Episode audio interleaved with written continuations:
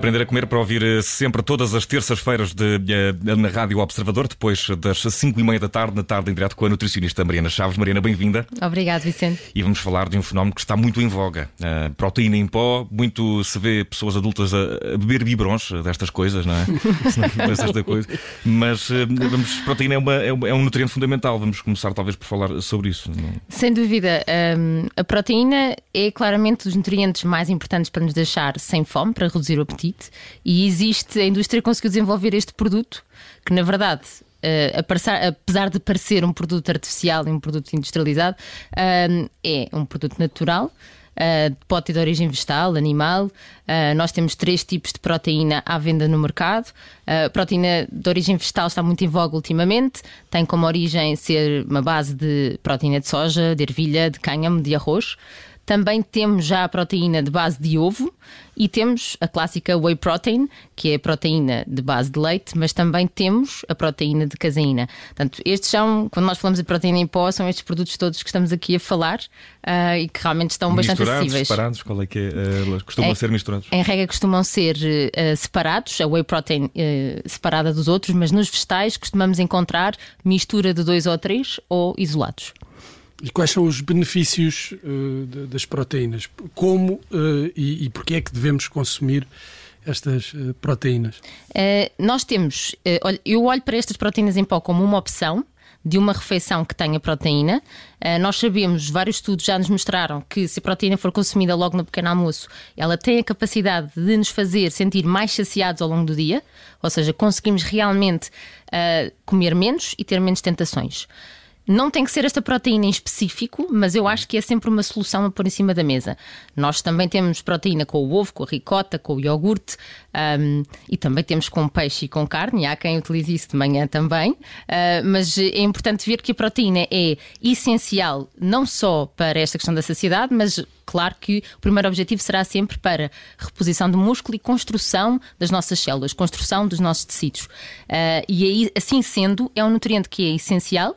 Uh, e que esta, a meu ver, poderia ser uma hipótese um, para, por exemplo, o pequeno almoço, claramente. E usada como no pequeno almoço?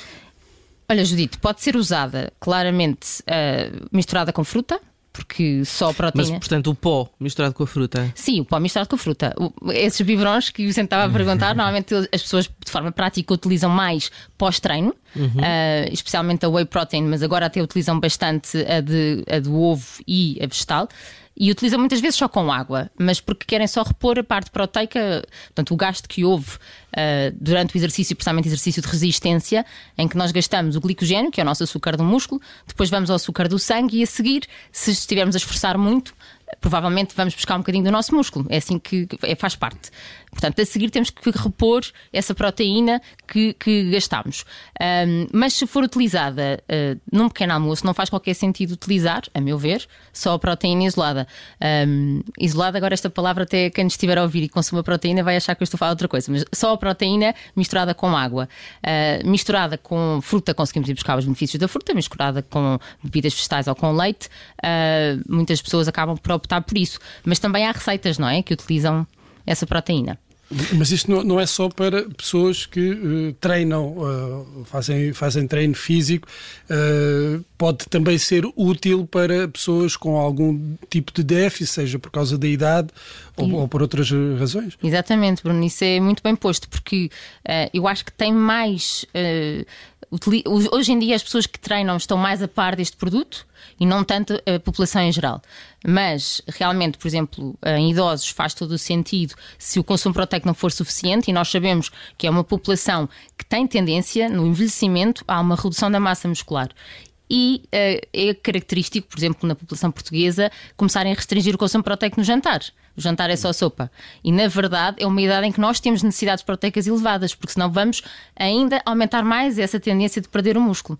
E uh, sem, sem querer ser pessimista, mas a verdade é que uh, isso é um problema nesta idade. Porquê? Porque a fratura do colo do fémur é o maior risco de morte nos idosos e que nós sabemos que conseguimos prevenir com exercício e com o consumo proteico uh, como deve ser. E portanto, se for uma solução, o tal vibrou, mas desta maneira que eu acho que as pessoas entendem, é tornar uma coisa líquida realmente o que essa pessoa precisa, faz todo o sentido. E, oh Bruno, há muitos estudos hoje em dia, um, principalmente sobre a whey protein, os estudos quase todos se fixam neste produto, uh, sobre qual é que se traz mesmo benefícios, por exemplo, na perda de peso. São Sim. feitos estudos com obesos. Uh, o maior estudo que foi feito foi com 158 Uh, pessoas que, na verdade, conseguiram verificar que conseguiram perder mais gordura e manter a massa muscular. Porque esse é o nosso, uhum. sempre o nosso é, desafio. Como é que isso funciona? Porque lá está, no treino de resistência, eh, a última camada eh, que se ataca é de gordura, não é? Primeiro. Uh... Melhor é assim, eu costumo pensar da, seguinte forma: primeiro vai tudo o que nós temos de reservas, não é? Nós criamos reservas de glicogênio, que é nosso, como se fosse o açúcar do, do músculo, e ele vai embora no início do treino. A seguir vai a glucose no nosso sangue. E, e, a seguir a glucose no nosso sangue irá entre gordura e músculo, mas isto já tem a ver muito com o tipo de treino que estamos a fazer. Um, mas a verdade é que pós-treino, em regra, se o treino não foi só de 20, 30 minutos e não foi muito intenso, tem que haver uma reposição de proteína. Claro que as pessoas que me estão a ouvir, há outras soluções, poderia ser um iogurte proteico, poderia ser uns termossos. Uh, mas o que nós verificamos é que quando estamos numa perda de peso, a perda de peso total, em regra, não é só de gordura por melhor que seja o plano nutricional. Em parte deverá, deverá ser de gordura e em parte vai ser de músculo. O que nós tentamos é que o resultado final seja, no máximo, 70%, 80% de gordura e o restante músculo. Mas poderá acontecer, se não houver uma ingestão proteica adequada nos timings importantes, que seja 50-50.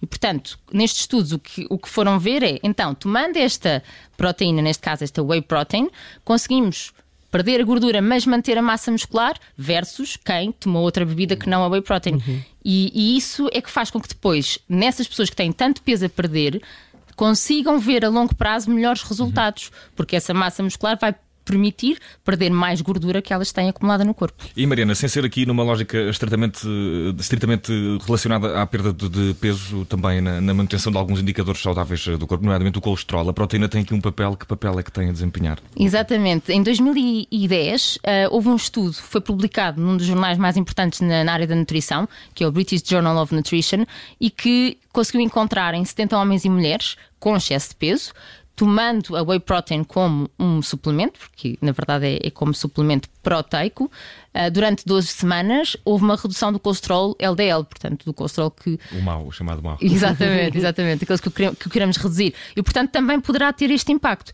Um, só porque, para desmistificar um bocadinho que isto é um produto só para aumentar o músculo. Mas tem uh, alguns pontos negativos, ou não? Sim, quando nós, quando nós pesquisamos na internet, há, há duas coisas que, que nos sobressaem logo sobre este tema. Um uh, é sobre um artigo que foi publicado há uns anos em que dizia que poderia um, haver aqui algum impacto, algum risco renal e hepático por ser um, um excesso proteico, mas que foi claramente, uh, depois agora em 2021 até houve um estudo de revisão que incluiu uhum. esse artigo e verificou-se que não havia qualquer credibilidade, porque era um estudo mal explicado, baseada em ratos, em que não se conseguia perceber bem as amostras e, e, todos os outros estudos que já tinham sido feitos exatamente sobre esse risco renal uh, nunca apontaram para, para essa questão. Mas normalmente esse, esses estudos mais alarmistas às vezes são os que ficam, não é? que as é, pessoas sim. encontram, são é. os primeiros que as pessoas encontram quando fazem uma pesquisa. Exatamente, aquelas letras gordas e depois é preciso olhar bem para o que é que o estudo está a falar, não é? Uh, e portanto, isso não, não, não faz aqui questão, até porque quando nós fazemos um, um suplemento de whey protein, por exemplo, exemplo, nós estamos a introduzir entre 10 a 30 gramas de proteína. Nós, quando comemos um ovo, estamos mais ou menos a consumir 16 gramas de proteína, um bife 26. Portanto, se uma pessoa consumir uma whey protein por dia, não está a fazer um excesso proteico no uhum. seu dia. Claro que é como em tudo na vida, se for em excesso, equilíbrio. claro que, que, poderá haver essa questão. Há bocado, há bocado falava da, questão das pessoas uh, mais velhas. Podem, a história da, da, sopa e fruta. Podem misturar a proteína na sopa?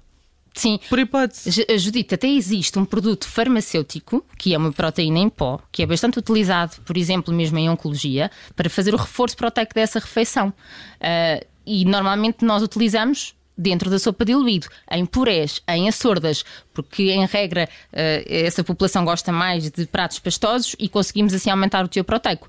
Mas nestes produtos à venda, muitas vezes com sabor a fruta ou juntando fruta, também será fácil de, de introduzir. há aqui outro ponto negativo que eu tenho que referir, porque gosto de ser de, de, não estar aqui a puxar por um, por um lado ou por outro, é que houve um relatório feito por uma ONG em 2018 que foi analisar 138, 134 proteínas em pó, basicamente as mais vendidas na Amazon, um, e encontrou metais pesados e principalmente BPA, que, uh, que é uma substância que nós sabemos que uh, é um contaminante, que nós não queremos em nenhum produto. Uh, especialmente grávidas, bebês, uh, e também aumenta o risco de cancro cerebral, e portanto não é um produto que queiramos em nenhum produto alimentar. Uh, eu só digo aqui, faço aqui uma nota: é que isto foi há quatro anos atrás, com muitas gamas de produtos, nem todos certificados, e, eu acho que isto é um ponto a favor do consumidor e das empresas, que é, da minha experiência, isto acontece com imensos produtos da nossa área, já aconteceu com o ômega 3. Depois disso, as empresas ficam mais atentas, testam mais e, portanto, isto só traz benefício para o consumidor.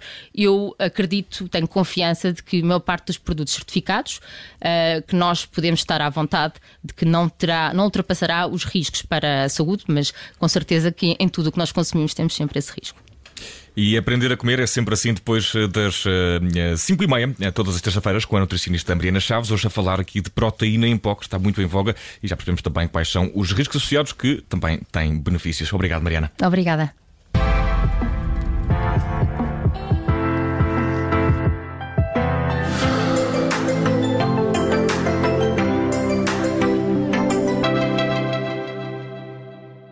Rádio Obrigada por ter ouvido este podcast. Se gostou, pode subscrevê-lo, pode partilhá-lo e também pode ouvir a Rádio Observador online em 98.7 em Lisboa e em 98.4 no Porto.